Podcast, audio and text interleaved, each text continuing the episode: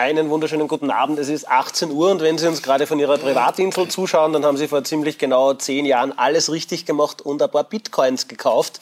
Denn unglaublich aber wahr, hätten Sie nur 30 Euro ungefähr investiert 2010 in 160 Bitcoins, dann hätten Sie jetzt so 6,5 Millionen Euro. Nur als kleines Beispiel, wohin das Geld führen kann. Und wir schlagen heute einen ganz großen Bogen vom Tauschhandel von früher über das Bargeld, das unsere Eltern und Großeltern kannten, über die Handyzahlung von heute und wie zahlen wir morgen? Ein großes Thema, Politik und die Zukunft des Geldes, live aus dem Haus 2.1 in St. Pölten. Schön, dass Sie mit dabei sind.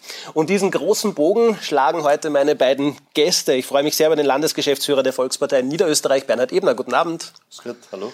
Und das Fachliche wird auch nicht zu kurz kommen. Der Präsident der Raiffeisen Holding Niederösterreich Wien, Erwin Hammes-Eder, ist hier.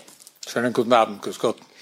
Und äh, wenn es Ihnen bei Kryptowährung oder anderen Formulierungen schon die Haare aufstellt, wir beantworten heute hier alles. Wir werden zuerst einmal hier in dieser Runde diskutieren und dann sind Sie am Wort. Das heißt, Sie können jederzeit Ihre Kommentare und Ihre Fragen dalassen auf Facebook, auf YouTube oder wenn Sie lieber noch Bargeld haben, auch halb analog per E-Mail, sage ich einmal, Brief geht sich nicht aus, aber E-Mail schreiben ist auch möglich. Dann schicken Sie Ihre Frage an politik-und.vpnoe.at. Wir blenden die Adresse während der Sendung auch immer wieder ein und Sie beide werden gerne am Ende ein paar Fragen unserer Zuschauerinnen und Zuschauer beantworten. Ich habe es ja schon gesagt, Hermes, jeder ganz früher hat man viel getauscht, so quasi ich hätte ein Schwein, was hast du dafür? Und irgendwann war das relativ unpraktisch, weil wenn ich nur einen Kugelschreiber wollte, dann war das ein bisschen mit dem Aufteilen kompliziert. Das war ja eigentlich die Geburtsstunde des Geldes. Man hatte Vergleichbares und konnte dann so tauschen. Ähm, Jetzt haben wir uns dann bewegt in den letzten Jahrzehnten vom reinen Bargeld über Überweisungen, dann die Bankomatkarte, mittlerweile zahle ich mit dem Handy. Wo ordnen Sie das ein, diese Bewegung der Geldwirtschaft und der Zahlmethoden? Wo befinden wir uns da gerade in der Entwicklung? Naja, wir befinden uns sicherlich äh, mitten in einem Umbruch, äh, das muss man sagen. Äh, aber es ist eine natürliche Weiterentwicklung. Äh, denn die Basis äh, all dessen, was Sie schon angesprochen haben, ist nach wie vor das Bargeld. Äh, die Bevölkerung, die Menschen lieben das Bargeld, das sage ich ganz bewusst, lieben das Bargeld. Und das schließt aber nicht aus, dass wir heute die technischen Möglichkeiten der Digitalisierung nutzen, weil das doch das eine oder andere für die Menschen vereinfacht, insbesondere aber auch für äh, Unternehmungen äh, vereinfacht. Äh, und da können wir dann in weiterer Folge gerne darüber diskutieren, ob das jetzt ausschließlich in eine Richtung geht oder ob das eine Mischform sein wird. Und Sie haben schon angesprochen, Kryptowährungen, auch das werden wir dann versuchen noch zu definieren. Aber mir ist wichtig, einfach zu transportieren, die Finanzwirtschaft äh, und auch der Gesetzgeber, und äh, das ist ganz wichtig, äh, gehen einen gemeinsamen Weg, äh, der versucht, den Menschen äh, den Tauschhandel jetzt mit Geld äh, in der entsprechenden technischen Form äh, möglichst einfach äh, zu gestalten. Aber der Gesetzgeber möchte das schon, ich sage jetzt einmal vorsichtig, uns ein bisschen lenken. Das bringt uns zu Ihnen, Herr Eber. Die Europäische Kommission, äh, Kommission möchte ja Bargeldzahlungen, obwohl die Menschen das Bargeld lieben, von der Höhe her begrenzen. Also jetzt geht schon, wenn man ein Auto kauft, geht keiner mehr mit der Sporttasche voller Bargeld oder die wenigsten gehen dorthin. Aber was steckt da dahinter? Warum soll das begrenzt werden? Ja, erstens einmal möchte ich Danke sagen an Erwin Hammes dass er sich bereit erklärt hat, heute über die Zukunft des Geldes mit uns auch hier zu diskutieren weil das ein ganz, ganz spannendes Thema ist. Über Geld zu diskutieren, über Geld zu reden, ist etwas, was, glaube ich, jeden Bürger in Niederösterreich auch betrifft, weil entweder er hat Bargeld, er hat ein Sparbuch, er hat Bankomatkarten, er hat Kreditkarten, er macht Online-Zahlungen und dergleichen mehr. Also äh, jeder beschäftigt sich mit Geld und da ist es gut, auch über die Zukunft des Geldes auch zu diskutieren. Und ja, Bargeld, äh, Erwin, du hast das auch bereits angesprochen, ist etwas, was die Österreicherinnen und die Österreicher auch lieben, was sie auch gerne haben. Und natürlich, auf der anderen Seite verleitet halt auch äh, Bargeld dazu, dass man Geldwäsche betreibt, dass man Schwarzgeldzahlungen macht. Auch in der Terrorismusbekämpfung ist, ist äh, Bargeld etwas, was für die Terroristen ja ganz was Maßgebliches ist. Und daher ist es auch durchaus auch legitim, darüber nachzudenken, wie kann ich durch Maßnahmen auch da oder dort vielleicht etwas diese negativen Auswirkungen auch einschränken. Weil auf der anderen Seite, und das ist für uns ganz klar, Bargeld kann und darf nicht abgeschafft werden, weil wir diese Möglichkeit der freien Gestaltung, diese Möglichkeit dessen zu sagen, ich habe mein Geld und wann ich möchte, dann lege ich mir es daheim unter mein Kopfpolster, diese Möglichkeit sollte aufrechterhalten bleiben. Und ja, die Europäische Union hat ja bereits äh, Bestrebungen, dass zum Beispiel Bargeldzahlungen über 10.000 Euro auch äh, eingeschränkt werden. Auch das ist gut. Es gibt Länder, da gibt es schon Einschränkungen. In Estland zum Beispiel darf man maximal mit 50 Scheinen oder 50 Münzen bezahlen, äh, quasi bar, egal wie hoch der Betrag ist. Also da gibt es schon einige Ausgestaltungen auch innerhalb Europas. Ich finde es gut, wenn es da eine generelle Regelung gibt, aber ich finde es nicht gut, wenn es darum geht, Bargeld abzuschaffen war die vor zwei Jahren ist der 500-Euro-Schein, also noch gültig, aber die Neuausgabe äh, eingestellt worden. Ist das quasi so der Vorläufer oder welcher Gedanke steht, steht da dahinter oder einfach nur, weil es an den Tankstellen sowieso keiner Nummer hat und deswegen hat er so überlebt? Naja, äh, Sie haben da was Wichtiges angesprochen. Manche haben den erstens gar nicht mehr genommen. Zweitens, wie oft hat man wirklich einen 500-Euro-Schein in der Hand gehabt, geschweige denn im Geldtaschel drin.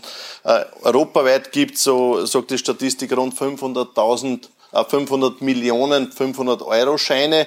Das heißt, nicht einmal jeder Bürger in der Europäischen Union hat in Wahrheit einen 500 Euro Schein in der Tasche. Und in Wahrheit mit 500 Euro ist es natürlich noch leichter, was Geldwäsche und, und Schwarzgeld und dergleichen mehr betrifft. Und daher hat man sich entschieden, diesen Schein auch abzuschaffen. Aber hat nichts damit zu tun, das Bargeld als Ganzes abzuschaffen. Man denkt ja auch darüber nach, dass man jetzt auch die 1 Cent und 2 Cent Münzen eventuell auch abschafft, damit einfach auch äh, der einiges auch vereinfacht wird in diesem Bereich. Also da gibt es immer wieder Bewegungen, aber das hat nichts damit zu tun, das Bargeld abzuschaffen.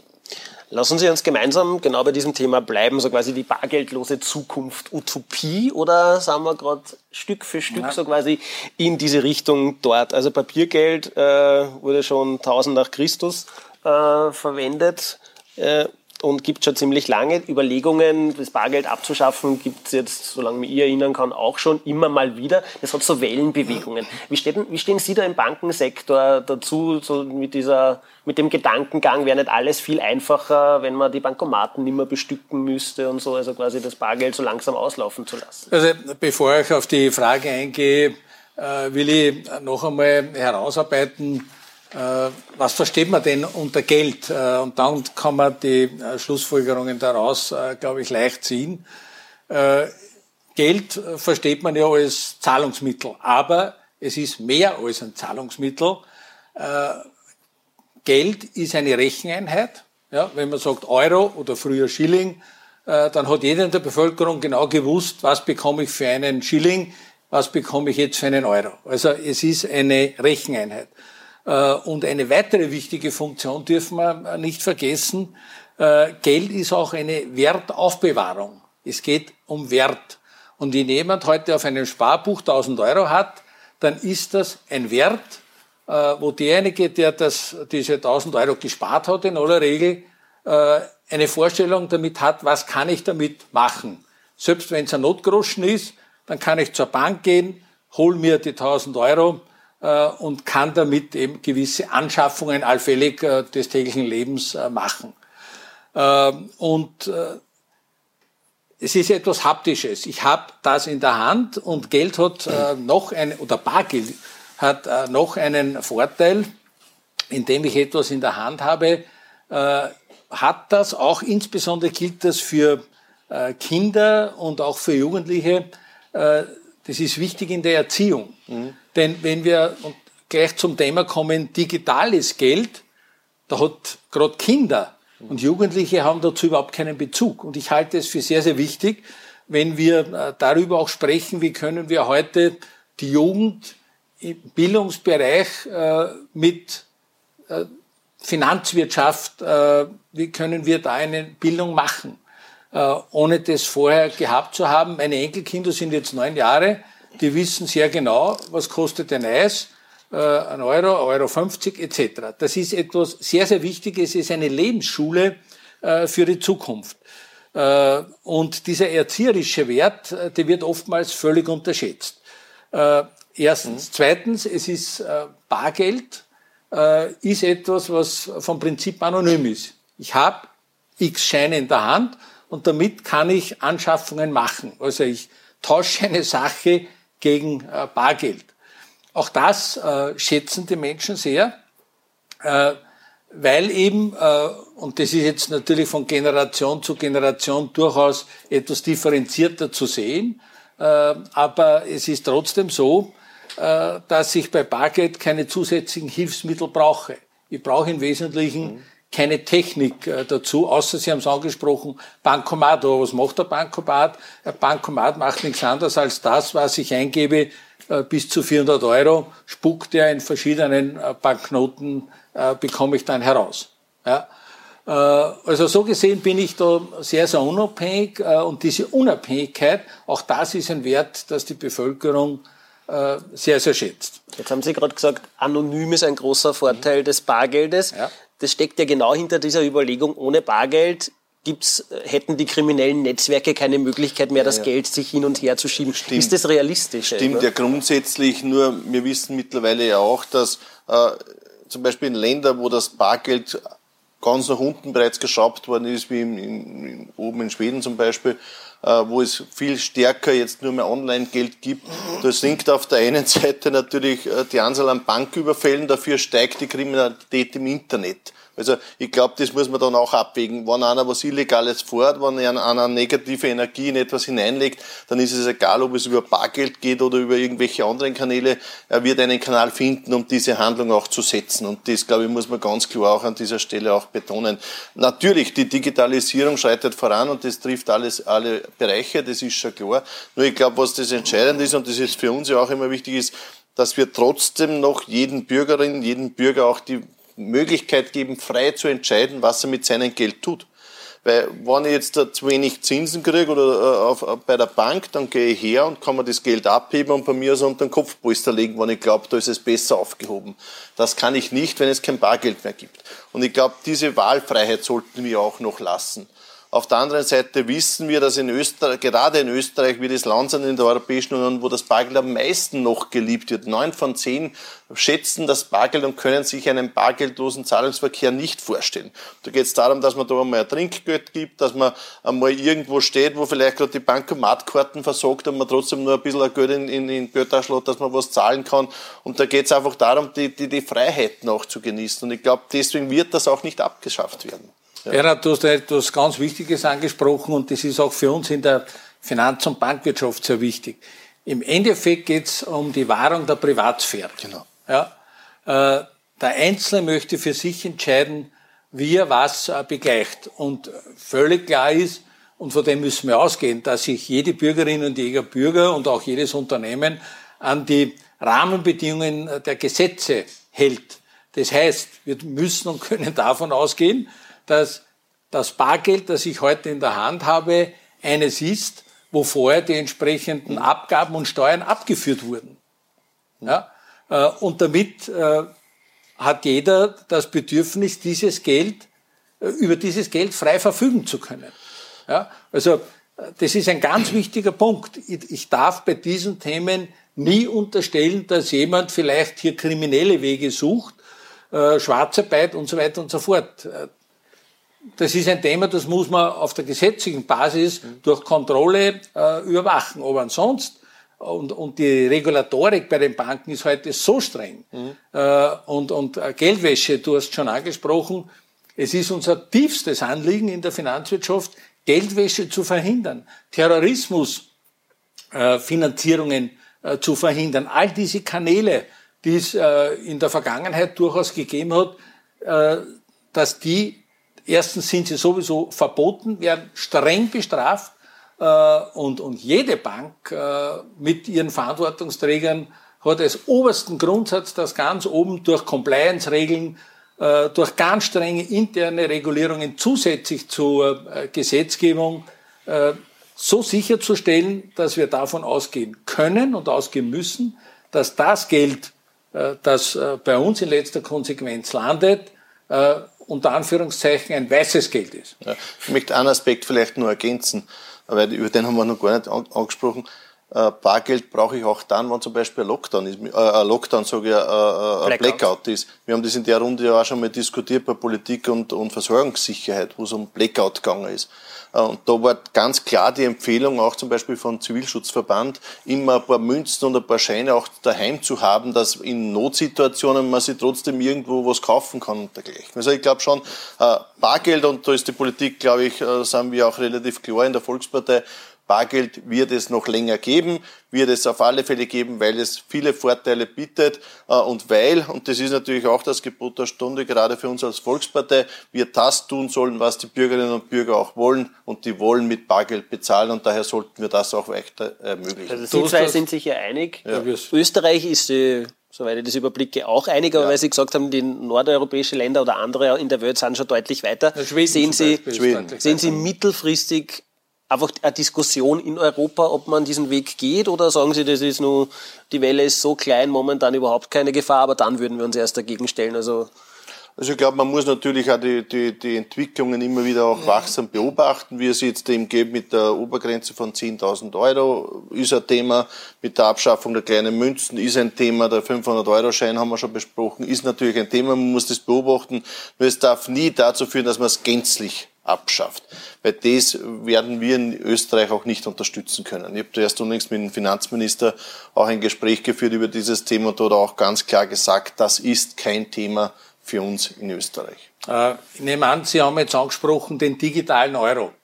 Äh, in, letzter, in, letzt, in, letzter, Konsequenz, äh, digitales Geld, eine digitale Währung kann ja auch nur eine Währung äh, da haben die Staaten das Monopol drauf. Mhm. Ja, das ist Aber den verschieben wir nur ein paar Minuten okay. nach hinten. Machen wir, tun wir uns von analog zu digital hinhandeln. Ich wollte Sie nämlich eh fragen, so quasi, bei Ihnen bin ich nämlich sage jetzt einmal ein bisschen überrascht als beim Herrn Ebner, dass sie sich auch so brennend fürs Bargeld einsetzen, weil in meiner, man konnte ja sagen, für eine Bank, einer Bank kann ja nichts Besseres passieren als, wir brauchen die ganze Infrastruktur nicht mal, auch die ganzen Geldkassetten, Tresore, Bankomaten, man muss das Geld nicht von A nach B führen, sondern ich brauche nur mehr ein halbwegs gutes Computerprogramm und da rennen halt die Ziffern drüber.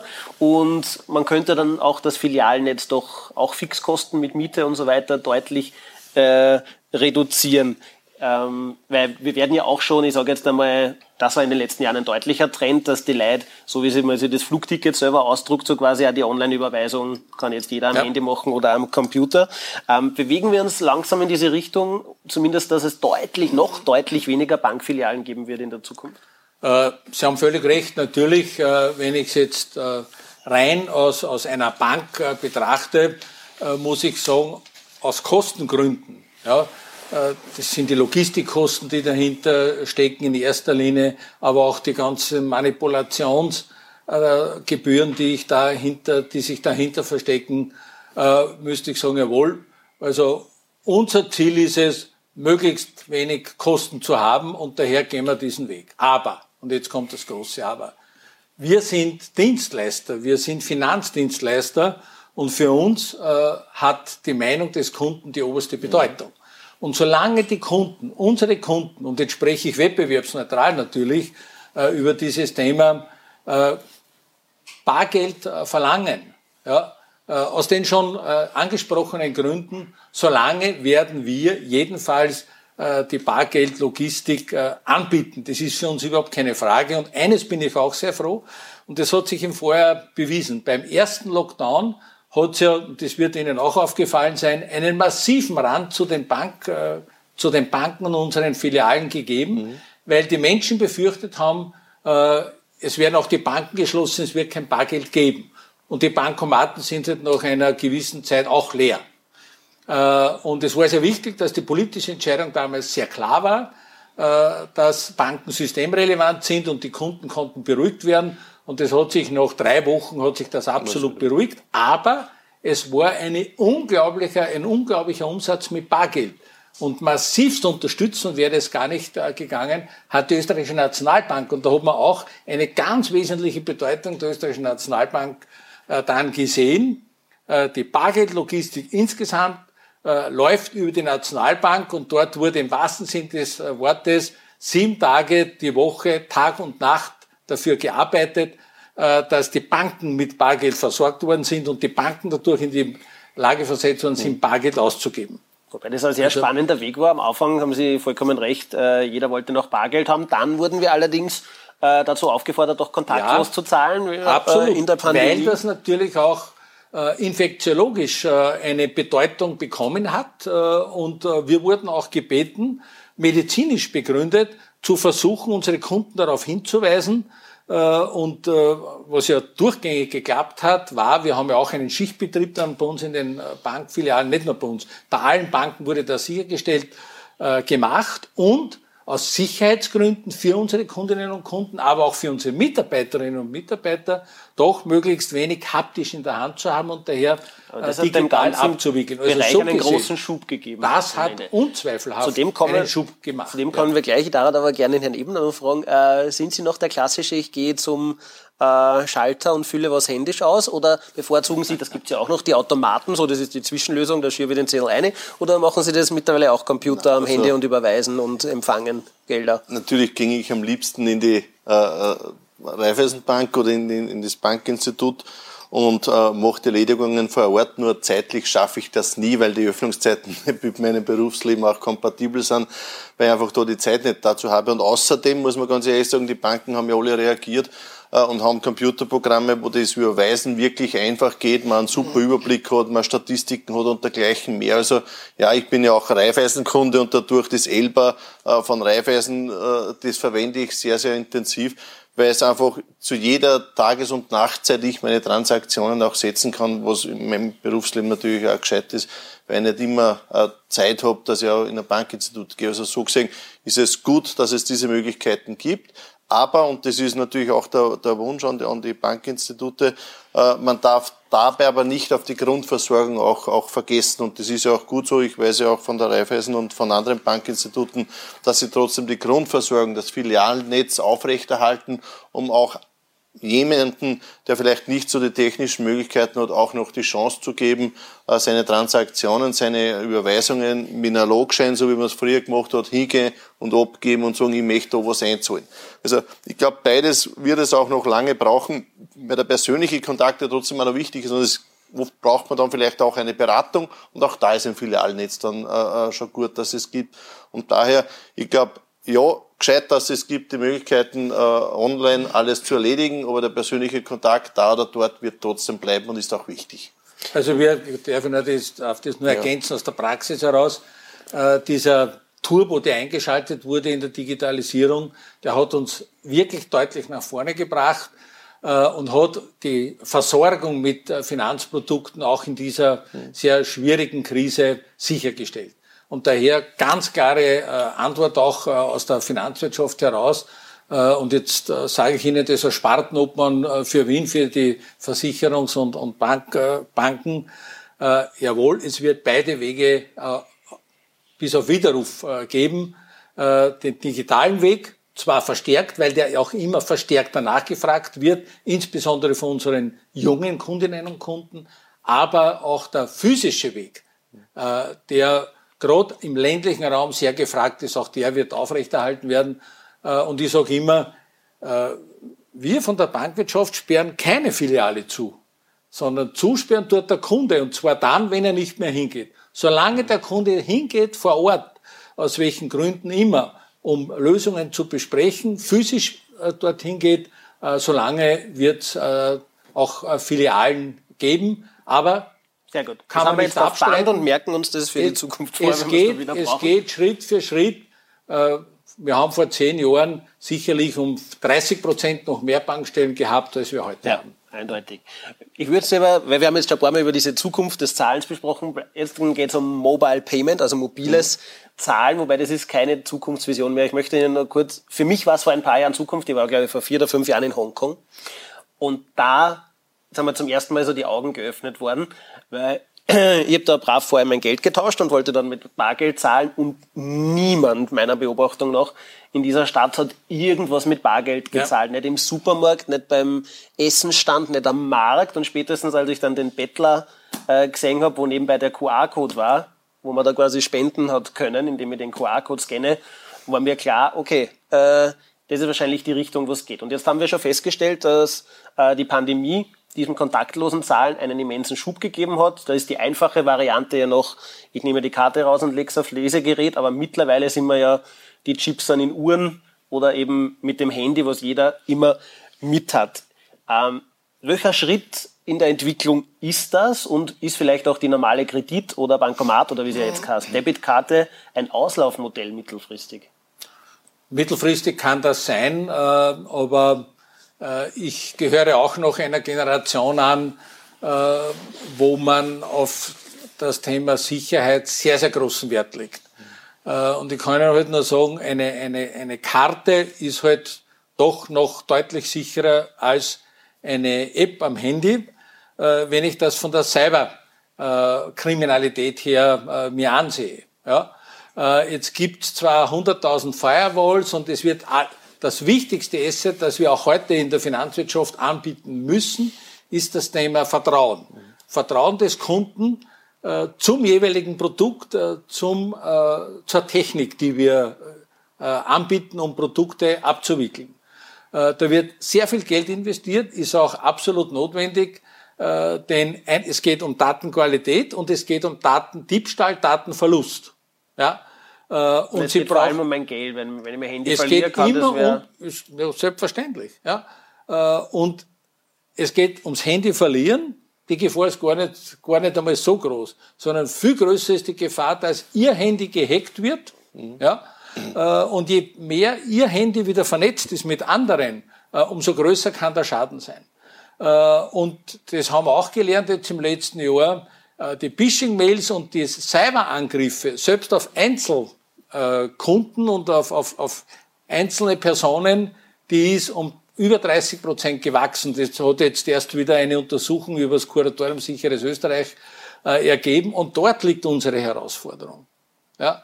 Äh, und diese Herausforderungen zu meistern, äh, das wird genau das Thema sein, wenn es da mal zu einem ganz großen Problem kommt, dann denken die Menschen wieder um und gehen wieder ein oder zwei Schritte zurück. Und auf das alles müssen wir vorbereitet sein. Entscheidender Punkt ist ja Vertrauen. Äh, ja, wir haben eine Situation angesprochen. Also ich glaube, Vertrauen ist ganz was Entscheidendes und ich brauche ja Vertrauen nicht nur in die Währung, sondern auch in die Zahlungsmethode an sich. Nicht? Also, äh, wenn ich das Vertrauen habe und jetzt schon öfters mit dem Handy hergegangen bin und, und gesagt habe, ich zahle mit dem Gerät jetzt bei der Billerkasse und das hat bis jetzt super funktioniert, dann werde ich es öfters weiterverwenden. Wenn es dann ein Thema gibt und da lässt man wieder, da ist irgendwer gehackt worden, da ist irgendwo ein Ausfall passiert, dann geht man vielleicht wieder äh, einen Schritt zurück, wie es auch angesprochen worden ist. Äh, ich glaube, man muss ja unterscheiden. Auf der einen Seite das Online-Einkaufen äh, macht mittlerweile wirklich fast ein jeder unter Anführungszeichen. Entweder sei es daheim über irgendwelche Online-Dienste. Gerade in der Krise haben wir das ja gehabt, wo sehr, sehr vieles äh, online auch bestellt wurde, online dadurch ja auch bezahlt wurde oder eben dann äh, über Systeme, wo man äh, am Handy direkt das auch macht. Also das ist schon etwas, was, was äh, immer mehr kommt. Wenn man der, bei der Bilder schaut, also mittlerweile hat man alle Zahlungsvarianten. Die alte Frau vor mir zahlt mir dann äh, mit dem Bargeld hinter mir, ein Jugendlicher zahlt vielleicht mit dem Handy, ich selber zahle vielleicht nur mit der Bankomatkarten. Also da gibt's ja alle, alle Facetten genau. mittlerweile. Es gibt auch viele Anbieter, auch wenn man über das Online-Bezahlen, äh, über die Bezahlsysteme denkt, wie PayPal und dergleichen mehr, wo es einfach auch Möglichkeiten gibt, hier auch äh, gleich direkt zu bezahlen.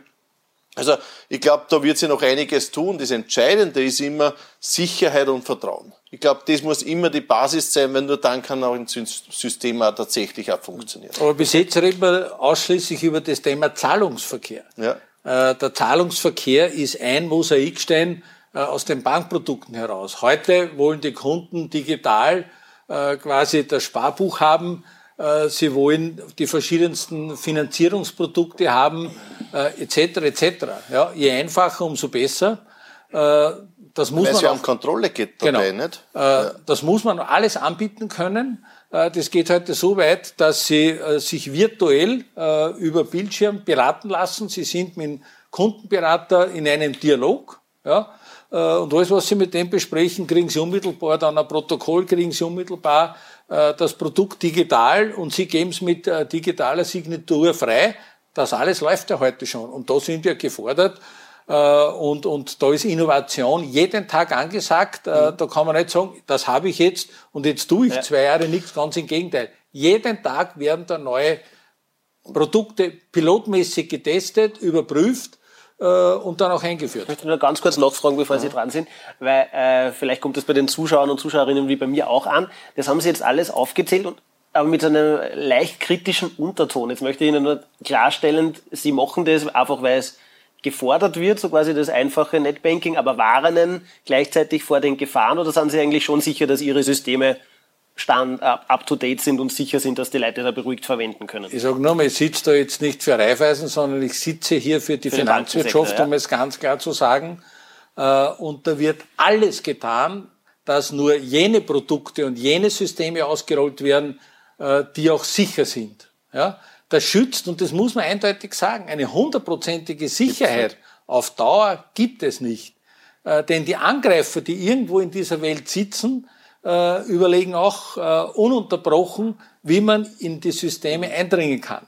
Was man tun kann, nach bestem Wissen und Gewissen, unter Einhaltung aller Regulatorien und darüber hinaus, äh, Sicherheitssysteme, sogenannte Firewalls aufzubauen, damit unsere Kundinnen und Kunden geschützt sind.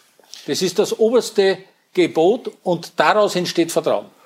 Das ist das, was ich vorher sagen wollte. Also ich glaube, Sicherheit ist das Entscheidende dabei. Äh, und man ist ja im Wort immer einen Schritt hinter den Hackern, weil ein Hacker versucht ja immer, das System auch anzugreifen. Das ist ähnlich wie beim Doping. Nicht? Also die Dopingjäger sind leider immer einen halben Schritt hinter den Doping-Sündern weil die entwickeln irgendwelche neuen äh, kriminellen Machenschaften und bis dass man da, da drauf kommt, dauert es eine gewisse Zeit. Und daher, äh, so ähnlich ist es da auch, man hinkt immer ein bisschen hinten nach, aber es geht nicht anders. Aber äh, die Systeme sicher zu machen, schafft Vertrauen und dann wird man es auch dementsprechend einsetzen. Und es ist schon gut, wenn man jetzt einen gesamten Überblick hat, wenn man da auf das Computerprogramm reingeht, alle seine äh, äh, Möglichkeitensicht, alle seine Kontensicht und dergleichen mehr, alles was Sparbücher sieht. Also das ist schon gut, wenn man da einen Überblick ja. sich selbst da geben kann. Vielleicht muss man da auch noch sagen, also ich bin nicht einer, der ununterbrochen die Regulatorik anspricht und, und diese fordert. Aber genau in diesem Bereich äh, finde ich das sehr, sehr wichtig. Äh, da gibt's enge, strenge äh, Regeln äh, von der Gesetzesseite her, genau. von der europäischen Ebene kommend, wird dann, äh, dann äh, in nationales Recht dann beschlossen. Äh, und ein Schwerpunkt der Europäischen Zentralbank und unserer Finanzmarktaufsicht, also unseres Regulators, ist genau das Überprüfen all dieser Systeme, wo es um Datenqualität, um Datensicherheit geht. Das ist gut so, das ist richtig so. Ähm, haben Sie vielleicht ganz grobe Einschätzung aus dem letzten Jahr die Steigerungsrate von kontaktlosen oder mobilen Zahlen, dass wir da wissen, wo, wie viel Prozent das vom Gesamten ausmacht? Oder wie? Naja, das ist, das ist im Vorjahr sicherlich äh, um, um, um 35, 40 Prozent gestiegen. Mhm. Aber nicht quer über alle Produkte, das betrifft ganz besonders eben äh, die Bargeldmanipulation, sprich den Zahlungsverkehr. Und glauben Sie, das Level bleibt oder geht das jetzt, wenn die Pandemie wieder zurückgedrängt wird, wechseln die Leute wieder zurück beim Kaufen Nein, das wird, das wird in, in etwa bleiben, aber, aber zu den Produkten wird sich das etwas äh, verschieben. Aber im Mittelpunkt bei dieser Entwicklung steht nach wie vor der Zahlungsverkehr. Und da gibt es ja auch Überlegungen auf der europäischen Ebene, äh, welche neue Systeme man da äh, bringen kann. Und in Wahrheit ist der Zahlungsverkehr nicht wirklich mehr ein Produkt, wo man sich vom Mitbewerb unterscheiden kann. Mhm. Äh, alle erwarten sich quasi just in time, äh, ich zahle und in der nächsten Sekunde äh, wird das äh, beim äh, entsprechenden Empfänger gut gebucht. Also da hat sich so viel geändert, da kann man sich nicht mehr unterscheiden. Wichtig ist, ich betone es noch einmal, die Sicherheit der technischen Abläufe, die Prozesse, die dahinter stehen. Das ist egal, ob am Computer oder am Handy. Genau so ist es. Völlig egal. Ja. Machen wir nur eine Stufe weiter. Ich habe voller äh, Interesse gelesen auf den Bahamas. Gibt es jetzt den Sanddollar, jetzt sind wir dann bei digitalen Währungen. Und es gibt ja auch schon die Idee, dass Europa 2026 den digitalen Euro einführen soll. Mhm. Und äh, ich hoffe, ich habe Sie da jetzt an meiner Seite zu Hause. Ähm, könnten Sie mir ganz einfach erklären, was der Unterschied ist? Also wozu brauche ich einen digitalen Euro? Weil mein Geld, so wenn ich es nicht im Bohr habe, sind ja nur sind für mich schon digitale Zahlen auf meinem Bankkonto. Also was ist der Unterschied zu dieser neuen Währung? Also es gibt nicht wirklich eine Notwendigkeit, äh, einen digitalen Euro oder eine digitale Währung einzuführen, denn äh, das, was ich über digitale Prozesse machen kann, das haben wir jetzt gerade äh, andiskutiert und, und im Groben besprochen. aber natürlich, die Währungshüter arbeiten weltweit daran. Währungshüter, das sind also die Nationalbanken der einzelnen Staaten, arbeiten an diesem Thema.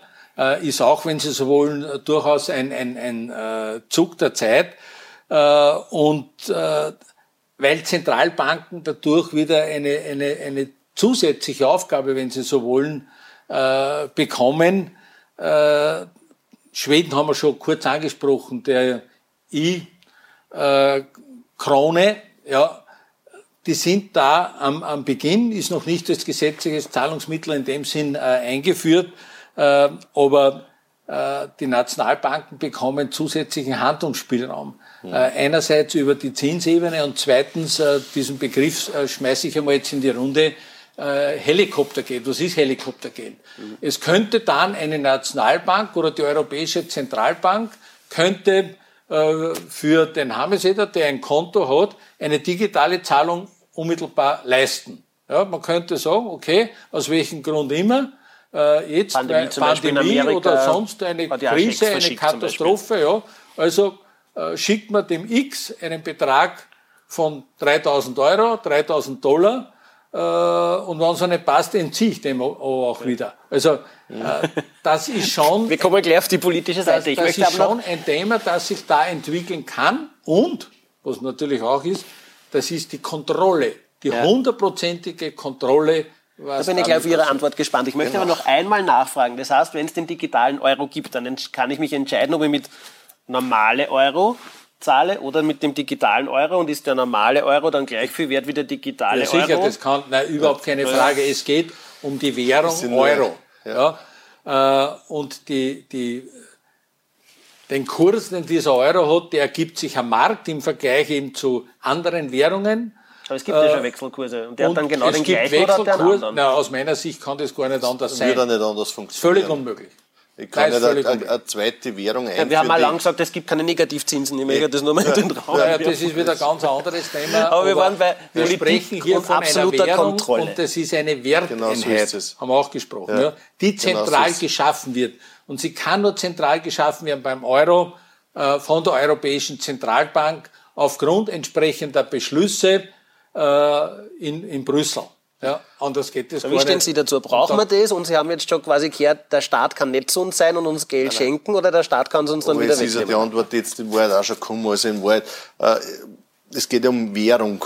Und der Euro ist ja eine Währung und es kann nicht sein, dass die Währung äh, im online oder im Internet anderswertig ist, als wie jetzt da heraus im Zahlungsverkehr. Das wird nicht funktionieren, weil da, da wird er den, in Wahrheit ein bisschen. Äh, Tür und Tor geöffnet und man wird schwindlig dabei. Äh, man muss natürlich schon immer sehen, was, was sind solche Währungen, die dann, dann vielleicht auch geschaffen werden.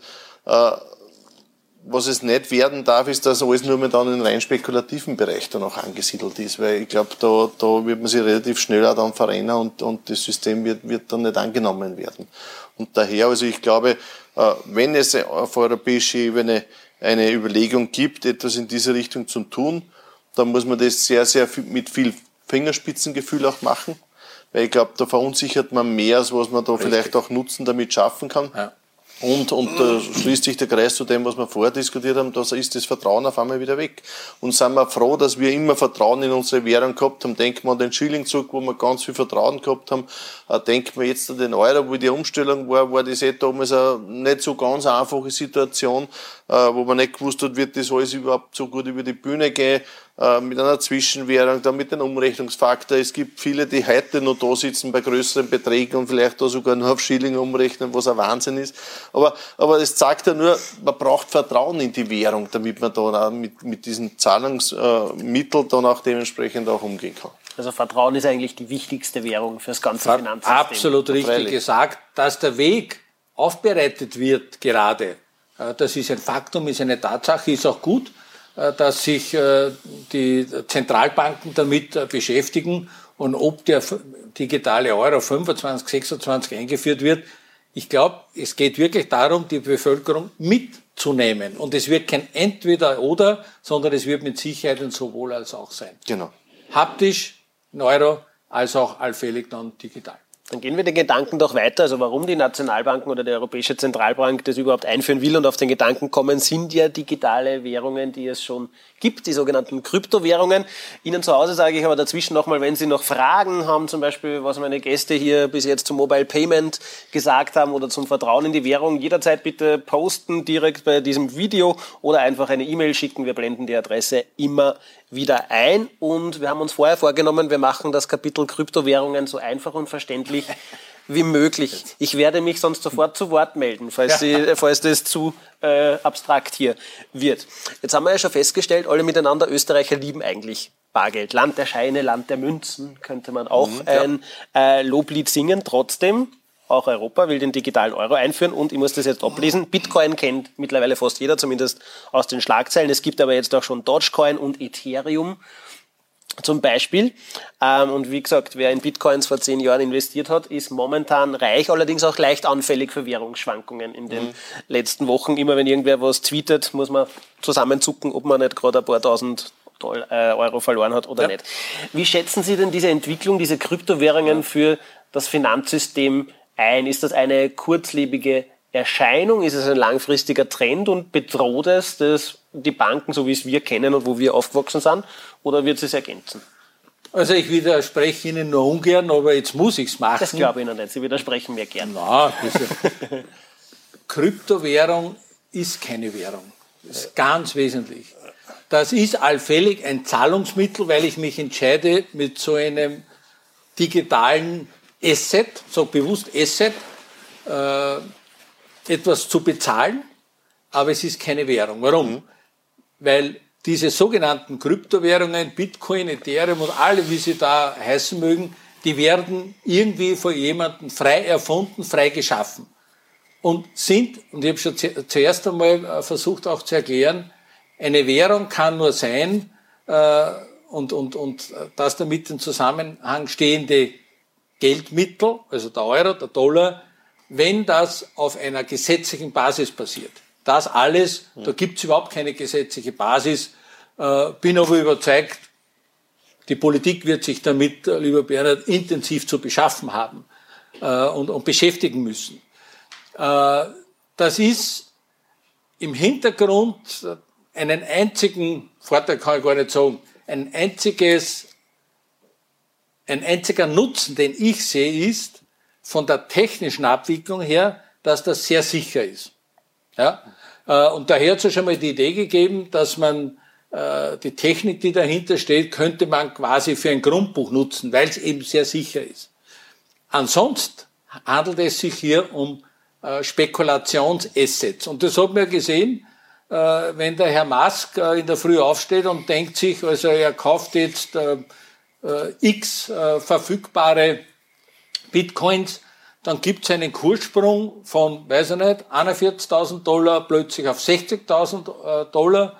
Und ein paar Wochen später sagt der Herr Musk wieder, aus welcher Überlegung immer, um Gottes Willen, äh, Bitcoin verbraucht ja so viel Energie, ich baue ja Elektroautos, das passt ja zum Thema Nachhaltigkeit nicht zusammen. Nein, wir ziehen uns da zurück und was passiert? Bitcoin stürzt ab auf 30.000 Euro. Und dazwischen gibt's Tragödien. Weil es hat jemanden gegeben, der ist bei 45.000 eingestiegen und hat gehofft, also das geht jetzt über 60.000 hinweg. Nein, er ist abgestürzt auf 30.000 Euro. Und wenn er das Geld, das er dort sehr wohl investiert hat, ja, braucht, äh, dann hat er einen Riesenverlust geschrieben.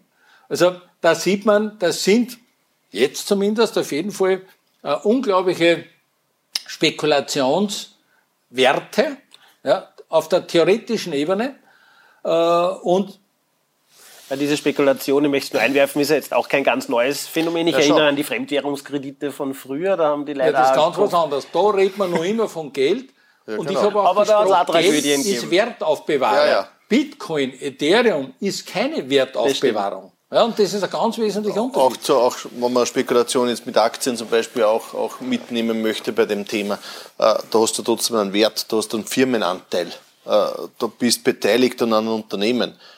Da hast Schürfrechte, die für viele nicht ganz verständlich sind, wie die Technik dahinter mit den Blockchains und dergleichen genau, wir haben uns auch bewusst entschlossen also, für Sie zu Hause, wir klammern das aus, weil das ja, sind sehr genau, komplexe weil die Technik würde, glaube ich, jetzt uh, den ganzen Abend ausfüllen, damit man mal überhaupt annähernd versteht, was da dahinter steckt. Sondern, uh, um was geht ist, es ist halt auch nichts Greifbares. Es ist nichts, was ich, was ich, mit, wo ich mir was vorstellen kann drunter. Wenn ich jetzt Aktien besitze und die Aktien haben einen gewissen Wert, weil ich einen Teil des Unternehmens quasi mich beteiligt habe, dann habe ich einen Gegenwert da ist das äh, sehr, sehr schwammig, die ganze Geschichte. Wenn jetzt alle viereinhalb Jahre zum Beispiel die Bitcoins äh, quasi aufgewertet werden und, und, und die Hälfte der Bitcoins quasi wegkommen, also dann, dann ist man da ein Markt ausgeliefert und das ist das, was der Erwin Hammes ja vorher gemeint hat, was die Politik ja auch, auch mit überlegen muss. Bei allen Finanzgeschäften hat der Staat ein gewisses Kontrollinstrument. In diesem Bereich gar nichts. Da ist man in einem, in einem abgeschlossenen System drinnen. Da hat man keine Sicherheit, da hat man keine Kontrolle darüber. Äh, da hat man auch als Staat keine Handhabe äh, dazu. Und ich glaube, daher ist das System zwar auf der einen Seite vielleicht da oder dort auch beliebt, weil sich irgendeiner wieder innovatives Produkt einfällen lässt, wo man gar nicht weiß, wer dahinter steckt, wenn man jetzt an die, an die Bitcoins zum Beispiel denkt.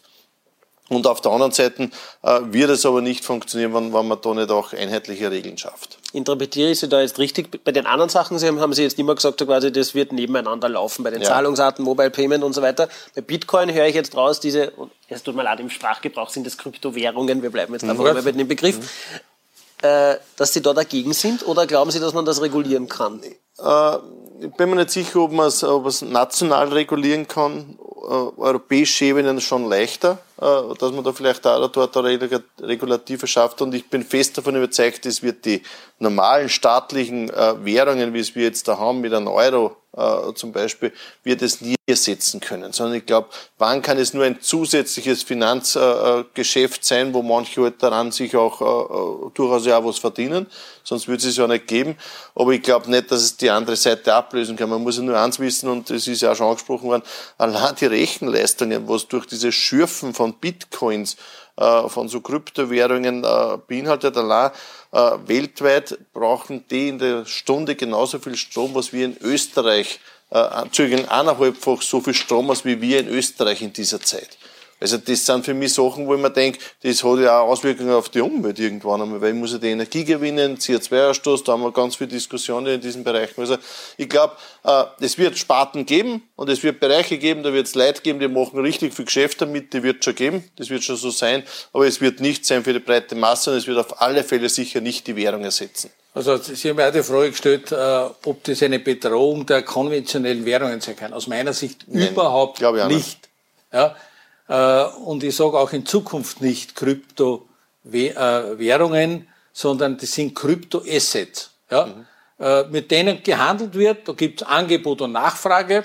Das kann man den Menschen nicht verbieten. Das hat auch die Menschen immer weitergebracht. Das muss man auch äh, fair sagen.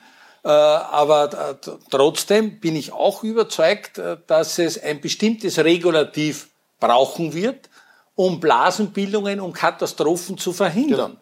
Und China ist bitte, man darf nicht immer China als, als Beispiel nehmen, aber dass natürlich auch hier Regularien äh, funktionieren. China beweist es, dass das funktioniert. Äh, und äh, in Europa bitte, äh, und äh, jetzt haben G7 mhm. hat erstmalig äh, überlegt, bestimmte Besteuerung von, von digitalen Geschäften. Geschäften. Genau. Ich hoffe sehr, dass es dazu tatsächlich kommen wird. Das wäre ein Riesenschritt nach vorne. Äh, und genauso wird da über kurz oder lang auch auf G7-Ebene äh, Überlegungen äh, geben, okay, was müssen wir denn regeln? Nicht was können wir, sondern was müssen wir regeln, damit wir trotzdem das Finanzsystem schützen. Denn was kann passieren? Es kann natürlich Leute, die jetzt Geld, Vermögenswerte nehmen, um Bitcoins zu kaufen, es hat sich eine Blase gebildet, es gibt einen Kurssturz, die verlieren Geld. Das heißt, sie haben im wahrsten Sinn des Wortes einen Teil oder vielleicht den ganzen Teil ihres Vermögens verloren. Das kann sehr wohl in das konventionelle Banksystem überschwappen. Und da haben wir ein Nullinteresse, weil Banken spielen da bis dato nicht wirklich die Rolle. Sie werden gelesen haben, die eine oder andere große, sehr große Bank, weltweit tätige Bank überlegt da zu tun, was unser Job ist äh, in der Finanzwirtschaft, ist, unsere Kunden zu beraten und denen ganz klar sagen, wenn der sagt, ich hebe jetzt X ab, um mir ein, eine, ein Kryptoasset zu kaufen, dann sind wir gefordert, ihn auf die Risiken darauf aufmerksam zu machen. Und das machen wir. Und wenn der Kunde dann trotzdem entscheidet, dann sind wir unserer Aufgabe nachgekommen. Vor allem diese Einflussnahme von außen ist ja da sehr, sehr leicht. Wie sehr angesprochen worden, Elon Musk, der was da äh, mit einem Tweet im Wald da die Kurse da massiv nach oben und dann wieder nach unten äh, bringt. Und das ist jetzt kein Einzelfall, sage ich jetzt einmal, da gibt es andere auch noch. Also ich glaube, es ist äh, nicht stabil, es ist viele Beeinflussungen, die von außen da drauf wirken und birgt ein wirklich großes Risiko. Aber natürlich, und das ist ja auch, wissen wir auch bei den Aktien, je höher das Risiko, umso größer ist die Chance, dass ich viel gewinnen kann oder auch viel verlieren kann. Und das muss jeden, der sich äh, mit dem Thema auseinandersetzt und sagt, ich investiere in diesem Bereich, muss das demjenigen auch bewusst sein. Aber also bei Aktien steckt da ein, ein, reeller Wert dahinter, weil genau. ich habe mit einem Wertpapier einen Anteil an, an einem Firma. Unternehmen, die sich jederzeit besuchen kann, wo ich mir die Assets dazu ansehen kann. Ich wollte noch nachfragen, bei der Politik, macht Ihnen das da, da Angst, weil Sie den Musk schon erwähnt haben, ja. äh, dass so einzelne Player mit eben einem Tweet oder ein paar Sätzen so viel bewegen können, während man früher, sage ich jetzt einmal, auf die Verkündung der Federal Reserve oder so haben die Aktienmärkte auch schon immer reagiert, ja. aber jetzt sind es halt ganz andere Player. Macht Ihnen das persönlich oder der Politik irgendwie Angst, dass man diese Leute nicht mehr kontrollieren kann? Nee, ich glaube, man muss trotzdem Regulative schaffen, dass die ganze Geschichte nicht zu, zu volatil wird und, und zu, zu, zu sprunghaft wird in, in der Entwicklung. Ich, ich wollte ein Beispiel noch bringen, weil ich das erst unlängst gelesen habe. Äh, da hat es einen Fall gegeben, da ist die Polizei aufmerksam worden auf, auf ein Gebäude, ein ganz normales Gebäude, wo auf einmal die äh, Strom, der Strombedarf massiv explodiert ist und man hat vermutet, dass drinnen irgendeine äh, Rauschgiftplantage oder irgend sowas äh, gezüchtet wird. Ist man hingefahren und dann ist man draufgekommen, dass der ganze Keller voller Computer steht, weil eben einer Bitcoin schürft. Also auch solche Stilblüten gibt's dann dabei. Ähm, wir haben das eine Beispiel ist so quasi Einzelpersonen wie Musk sagen etwas und es passiert etwas. Es gibt aber auch die Gegenbewegung, so quasi die breite Masse, jeder investiert 100 Euro oder so, spekuliert auf etwas. Ich werfe mal in die Runde, das war groß in den Medien, GameStop-Spekulation. Ja. Viele kleine Anleger treiben den Aktienmarkt vor sich her. Äh, jetzt sagen die eine, das ist quasi wie ja, Gegenwehr, Robin Hood-Rittertum, so quasi auch die Kleinen können was erreichen und die anderen sehen den Untergang der Aktienmärkte, weil eigentlich dürfen das ja nur die großen Investmentbanker irgendwas beeinflussen. Ähm, wie sehen Sie, wie stabil ist das Finanzsystem, wenn jetzt auch die kleinen Anleger mal ihre Power gemeinsam entfalten? Über also Sie sprechen das Thema indirekt an, gut gegen böse, kleine gegen die großen. Äh, es ist beides abzulehnen. Äh, denn in letzter Konsequenz geht es um Kursmanipulation, Marktmanipulation äh, und das kann es nicht sein. Das muss getrieben sein vom Markt, das heißt Angebot äh, und Nachfrage. Und wenn ich heute auf etwas spekuliere, das ich nicht habe, ja, es wird ja etwas eingesetzt, was ich nicht habe, damit, wenn der Kurs abgestürzt ist, ich etwas billig herauskaufen kann. Und so macht man kein Geschäft. Das ist verboten, das gehört verboten und muss verboten bleiben. Ganz einfach die Antwort. Ist abzulehnen. Ist nichts zu ergänzen.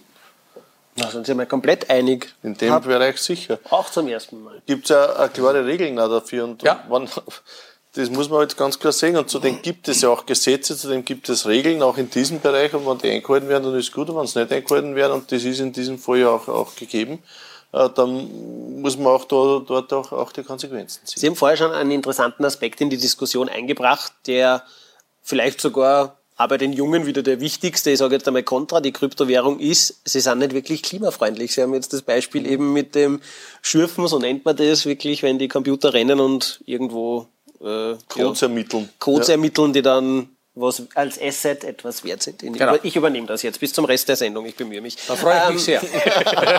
ich bezweifle zwar, dass die Welt auf uns hören wird, aber ist egal. Ähm, das heißt, diese, könnte das vielleicht sogar die stärkste Waffe sein, weil in Niederösterreich wir äh, klimaneutral sein. Wir erzeugen ja. ja schon so viel Strom klimafreundlich, dass man wirklich das als Hauptargument auch anführen kann und soll. Dass, äh, Nein, ich glaube, ich glaube, es sind mehrere Aspekte. Also wir haben schon vorher gesprochen über das Thema Sicherheit das natürlich eines ist, es ist die Instabilität des Kurses, das eine ist, man hat keine Kontrolle über das System äh, und natürlich auch die äh, Innovation, das ist wieder ein positiver Effekt, aber trotzdem äh, die viele Energie, die man benötigt, genau für, für diese Prozesse. Und ich glaube, das kann man nicht auf eines Ding festmachen, sondern eine Summe von vielen ist es. Entscheidend ist für mich das, es muss Aufklärung geben darüber. Und das muss ja jeder wissen, wann ich mich jetzt in diesem Bereich betätige, was habe ich an Vorteilen und was habe ich an, an, an Gefahren da dabei. Es kann nicht sein, dass sich einer verrennt in, in, in Bitcoins und dann am Ende des Tages 200.000 Euro Schulden hat und nicht weiß, wie er die bewältigen soll im realen Leben, sage ich jetzt einmal. Also das sind alles Sachen, die, das ist meiner Meinung nach etwas, wo man aufklären muss und dann die Entscheidung, aber das ist mir schon immer wieder wichtig, die Entscheidung trotzdem bei jedem Einzelnen dann liegt, genau. wenn es ein legales System ist, investiere ich oder investiere ich nicht. Und da schließt sich der Kreis zum Beginn. Wir haben immer gesagt, gesagt, Eigenverantwortung ist was Entscheidendes, die Freiheit selbst zu entscheiden, ob ich jetzt ein Bargeld habe und das lege ich daheim unter den Kopfpolster, ob ich es auf ein Konto habe und ich habe Kreditkarten, mit denen äh, ich das mache, ob ich es übers Handy mache, meinen Zahlungsverkehr. Das sind alles Entscheidungen, die ein jeder für sich treffen muss. Äh, und da muss er die Entscheidung treffen, investiere ich in diesen Bereich, äh, träume ich da drüber oder traue ich mich nicht drüber. Und äh, Bill Gates hat das einmal gesagt, also wenn man in diesen Bereich investieren möchte, da braucht man richtig viel Geld weil sonst da fällt man sicher auf die Schnauzen. Und genau das ist der Punkt, auf, äh, wo die Aufklärung notwendig ist. Ja. Sie kann ich natürlich beim Punkt Klimaneutralität mit dem, ich sage jetzt einmal, alten, aktuellen Zahlungsmitteln auch nicht außen vor lassen, ja. weil äh, Geldscheine müssen produziert werden, die Plastikkreditkarten müssen produziert werden, die Bankomaten werden befüllt und da kommt auch noch nicht die Elektrodrohne, sondern auch der LKW. Das heißt, wo ordnen sich unser jetziges Zahlungssystem klimamäßig ein? Äh, noch immer weit unter äh, einer Bitcoin-Transaktion, denn äh, das Beispiel ist, äh, eine Bitcoin-Transaktion würde 400.000 Visa-Transaktionen erlauben. Eine zu 400.000. Oder Mastercard. Von, oder American Express. Selbstverständlich. Nur so, also, dass wir alle ja, gleich ja. Produktplatzierung. Ganz wichtig. Ja, selbstverständlich. ja. Äh, und das sagt sehr viel aus. Also das ist wirklich weit ja. überdimensional äh, und von, von, vom Nachhaltigkeitsthema, vom Energieaufwand also wirklich höchst kritisch zu betrachten. Sie haben natürlich völlig recht. Auch die Digitalisierung äh, verlangt zunehmend mehr Energie. Also das hat schon auch einen Nachteil. Die, die Servicierung, das dauernde Verfügbarsein von, von, von Daten, Ermöglichen von Transaktionen, die Rechnerleistungen, die dahinter stehen, äh, das verbraucht zunehmend auch mehr Energie. Äh, betone aber nur mal, weit äh, unter dem vergleichbaren, wenn eine Transaktion mit Kryptoassets äh, erfolgt. Äh, und äh, damit müssen wir uns genauso beschäftigen, wo bekommen wir diese Energie her? Äh, Im eigenen Haus muss man immer anfangen. Äh, nimmt bei uns im, am Donaukanal das Haus, das wir im Jahr 2012 eröffnet haben, ist das erste klimaneutrale Bürohaus in Österreich gewesen. Heute gibt es Gott sei Dank mhm. schon wieder mehr, aber 2012. Äh, die Rechnung, wenn man dahinter angestellt hat, wie und wann rechnet sich das? Äh, das konnte man damals gar nicht, also da waren wir bei vier, über 40 Jahren. Ja, also man übergibt das einer anderen Generation. Aber ich glaube, genau diese Rechnung darf man da nicht anstellen, sondern genau. wir haben für die nächsten Generationen zu denken und haben äh, Technik einzusetzen, auch wenn sich das jetzt nicht betriebswirtschaftlich sofort wieder argumentieren lässt, äh, trotzdem umzusetzen. Nachhaltigkeit heißt für mich soziale Nachhaltigkeit, aber auch in der Ökonomie. Äh, und wir sind nicht der Gewinnmaximierung verpflichtet, ganz im Gegenteil. Das kann jetzt äh, für die Raiffeisenbankengruppe sagen. Äh, da muss man halt auch Wege gehen, die vielleicht für den Markt noch untypisch sind, wo andere sind, warum machen die das? Nachhaltigkeit ist etwas, wir müssen heute Nachhaltigkeitsberichte schreiben, wir müssen da alles begründen. Und der Vorteil von so einem Nachhaltigkeitsbericht ist auch, dass wir unseren Kunden schon sagen können, wenn wir diesen Weg weitergehen, was bedeutet der in letzter Konsequenz auch für die Umwelt in der Zukunft? Das gehört auch zur Transparenz dazu. Wir haben jetzt gemeinsam einen immensen Ritt hingelegt vom Tauschhandel von früher über das Bargeld über das Zahlen mit dem Handy bis zu den Kryptoassets und den Klimafragen, die damit zusammenhängen. Ähm, jetzt sind dann gleich Sie dran, die Fragerunde. Sie haben jetzt noch ein paar Minuten die Chance, Ihre Frage zu posten direkt bei diesem Beitrag oder noch schnell eine E-Mail zu schicken, während ich eine kurze Ping-Pong-Frage-Antwort-Runde mit Ihnen beiden Spiele. Ein paar Fragen sind mir noch übergeblieben, die hätte ich so gerne noch beantwortet auf jeden Fall. Äh, Herr Messi, Sie sind wahrscheinlich, wie wir alle, nach langem Warten endlich einmal wieder äh, beim Lieblingswirt. Zahlen Sie bar oder mit Karte? Teils, teils. Hm. Herr Ebner? Detto. Also es gibt äh, Wirten, da zahle ich mit der Karten und wenn ich nur jetzt einmal schnell auf einen, einen gespritzten reingeschaut habe, dann zahle ich den bar, äh, je nach Summe und, und, und wie es gerade passt. Ja. Eine Goldmünze zur Taufe, das kenne ich auch noch. Alte Tradition, die nicht aussterben darf oder ein Bitcoin? also meiner Meinung nach alte Tradition, finde ich gut. Äh, es gibt ja nach wie vor sehr viele, die auch, auch Münzsammlungen daheim haben, äh, diese dann auch vererben äh, und, und ja, finde ich in Ordnung. Ja. Gold- und Silbermünzen? Gold und Silber, überhaupt keine Frage. Ich will die Jugend nicht zur Spekulation anregen. Vor allem die Sicherheit beim Gold ist immer gegeben. Ja. Das Taschengeld für Kinder und Enkelkinder. Bargeld oder überweisen aufs Kinderkonto? Eindeutig, eindeutig Bargeld, weil wenn die Kinder etwas nicht in der Hand haben und wo nur etwas über den Computer läuft, das können die noch nicht so begreifen. Hingegen, wenn ich ihnen fünf Euro gebe und sage so, damit kommt eine Woche aus, dann sehen die genau, wie sich das entwickelt. Also eindeutig Bargeld. Ebner? Sehe ich genauso. Also ich glaube, Bargeld, die, die, Kinder müssen auch den Umgang mit Geld, also das Spiel dafür kriegen. Was ist was wert? Was kriege ich jetzt da um, wie wir vorher gesagt haben, was kostet eine Eiskugel? Eine Eiskugel kostet einen Euro. Dann muss er halt wissen, wie viel brauche ich, wenn ich drei Kugeln will. Und, und ich glaube, das Gefühl müssen sie einfach kriegen und das geht nicht über den Computer, sondern das geht nur haptisch, wenn ich jetzt dem drei Münzen gebe und so, kauft Eis dann. Und zum Schluss könnten Sie, glauben Sie, einen Monat ohne Bargeld leben und wie wäre das? Äh, also in der, interessanterweise in der, in der, in der Pandemie, in der Krise, äh, habe ich das, glaube ich, fast wirklich geschafft, dass ich ohne Bargeld durchgekommen bin, weil ich ja nicht unterwegs sein konnte. Jetzt unter fast Normalbetrieb äh, wird es immer schwieriger, weil man halt dann fort ist und dann steckt man da mehr Trinkgeld zu, wenn man beim Wirten sitzt oder äh, macht andere äh, Geschichten, wo man auf einmal Geld braucht. Also äh, ich glaube, es geht, aber in der jetzigen Phase wieder schwieriger, als wie es in der, in der Pandemie gewesen ist. Ein Monat ohne Bargeld? Ich kann es, überhaupt kein Problem. Ich will es aber nicht und habe immer mindestens 300 Euro eingeschickt. Ja. Ah, aber auch kein 500-Euro-Schein mehr. Nein, den brauche ich nicht, den habe ich ja nie gebraucht. Ja. Drei das war eine Fehlkonstruktion. War eine Fehlkonstruktion. in kleinen Scheinen oder doch in großen? Äh, eher in kleinen. Sehr gescheit kriegt man leichter.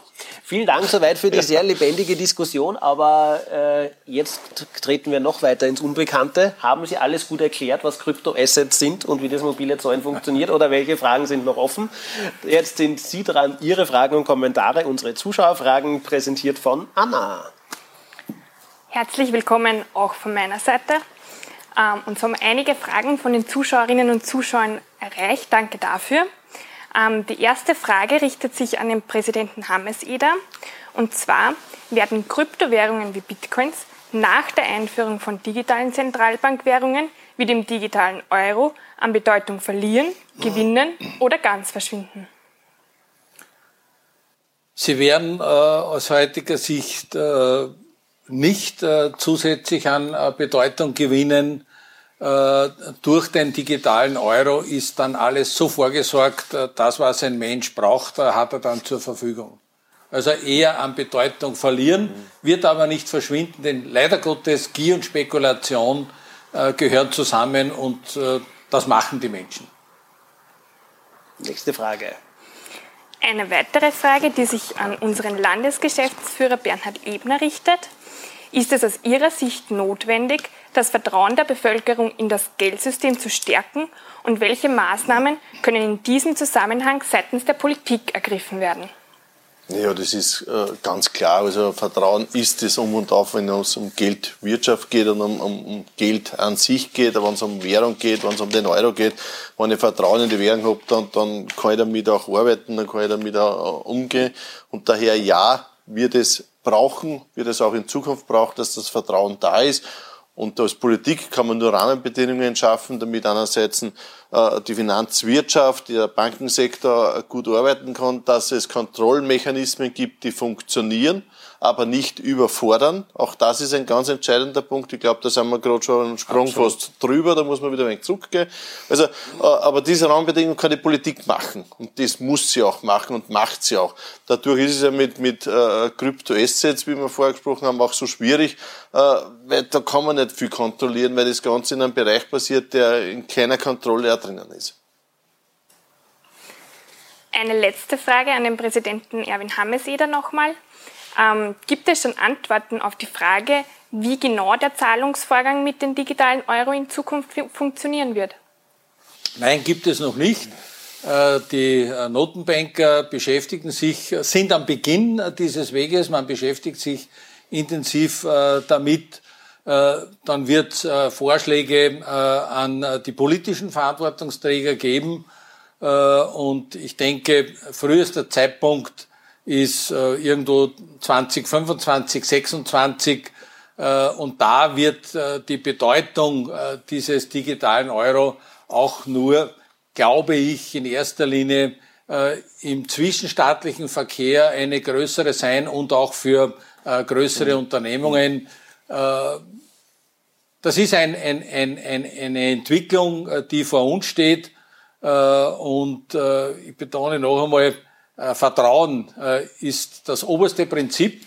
Und solange auch äh, von der Politik dieses Vertrauen zu einem E-Euro nicht hergestellt werden kann, solange bin ich auch überzeugt, wird es nicht eingeführt werden. Und man sieht schon in der Diskussion an den Fragen, es ist schon ein Thema, was die Leute ein bisschen auch beschäftigt, weil es verunsichert werden dadurch. Und, und je mehr Sicherheit man da geben kann, umso besser ist es, weil ich glaube, das ist das, was an jeder braucht, wenn es um Geld geht, eine Sicherheit nämlich zu wissen, mein Geld, das wird nicht entwertet, ich kriege heute um einen Euro äh, äh, das und das an Produkten, äh, ich kann investieren, wenn ich möchte äh, und, und ich habe trotzdem noch mehr Sicherheit, dass ich, wenn ich es auf ein Sparbuch habe oder auf ein Konto, ein Sparkonto liegen habe oder auch investiert habe in irgendwelchen Fonds oder so, dass ich weiß, wie ich damit dann umgehe. Das und da muss ich jetzt noch Rosen streuen, da hat die Finanzwirtschaft wieder das Vertrauen in die Politik, ja. dass man solche Rahmenbedingungen schafft, die auch wirklich äh, für alle Bürgerinnen und Bürger dann auch bei einer äh, E-Währung, bei einem E-Euro sicher ist. Genau. Es ist glaub, einfach etwas anderes, glaube ich, wenn man jetzt von der CD auf Streaming, bei, von der Musik umsteigt oder ob es wirklich ums Geld, was man sich das ganze Leben erarbeitet, auf Zeiten legt und eben konkret für etwas spart, dann auf einmal ein I vorgesetzt kriegt und irgendwie ist es ganz was anderes, als man Man druckt sich das Geld ja nicht selbst, sondern man muss ja dafür auch was leisten. Früher hat man es getauscht und jetzt hat man eben die Geldscheine und, und die kriegt man für eine Tätigkeit, die man macht, für etwas und dadurch muss man auch damit dann wissen, wie gehe ich damit um. Vielen Dank für die lebendige Diskussion, vielen Dank für Ihre Fragen und vielen Dank an die Franziska, die einfach einmal kurz an zur Anna umbenannt habe. Es tut mir sehr leid, der erste digitale Euro, den kriegst du von mir. Das ist gar kein Problem, weil Sie haben gesagt, der, der Kurs ist gleich. Also das kann ich mir gerade nur leisten. Falls das bis 2026 in Bitcoin-Regionen steigt, dann äh, sprechen wir zwar uns nochmal. Ähm, hat mir viel Spaß gemacht. Ich hoffe, Sie haben ein bisschen was gelernt über die Zukunft des Geldes und ich glaube, wir werden alle in den nächsten Jahren miteinander da noch einen ganz schönen Weg miteinander gehen. Schauen wir mal, wo die Abzweigungen hinführen ob man bald nur mehr mit der Uhr zahlt oder wie lange sich Bargeld hier hält. Noch Ihr Tipp, wie lange würden Sie da auf eine Jahreszahl festlegen oder für immer? Bargeld? Ja. Sehe ich äh, jedenfalls, äh, was Europa betrifft und ganz äh, speziell Deutschland und Österreich, sehe ich nicht wirklich ein Ablaufdatum. Ja, nicht. In Sie eins? Sehe ich genauso. Aha. Ja. Also ja. kein Ablaufdatum. Ja, gut. Dann haben wir das in die Annalen der Geschichte geschrieben und wenn es abgeschafft wird, sprechen wir uns an dieser Stelle wieder. Aber wir rechnen alle nicht mit. Damit haben Sie noch einen wunderschönen Frühsommerabend in Niederösterreich oder von, von immer Sie uns zuschauen. Vielen Dank für die Aufmerksamkeit bei Politik und die Zukunft des Geldes. Ciao. Vielen Dank, alles Gute. Wiederschauen.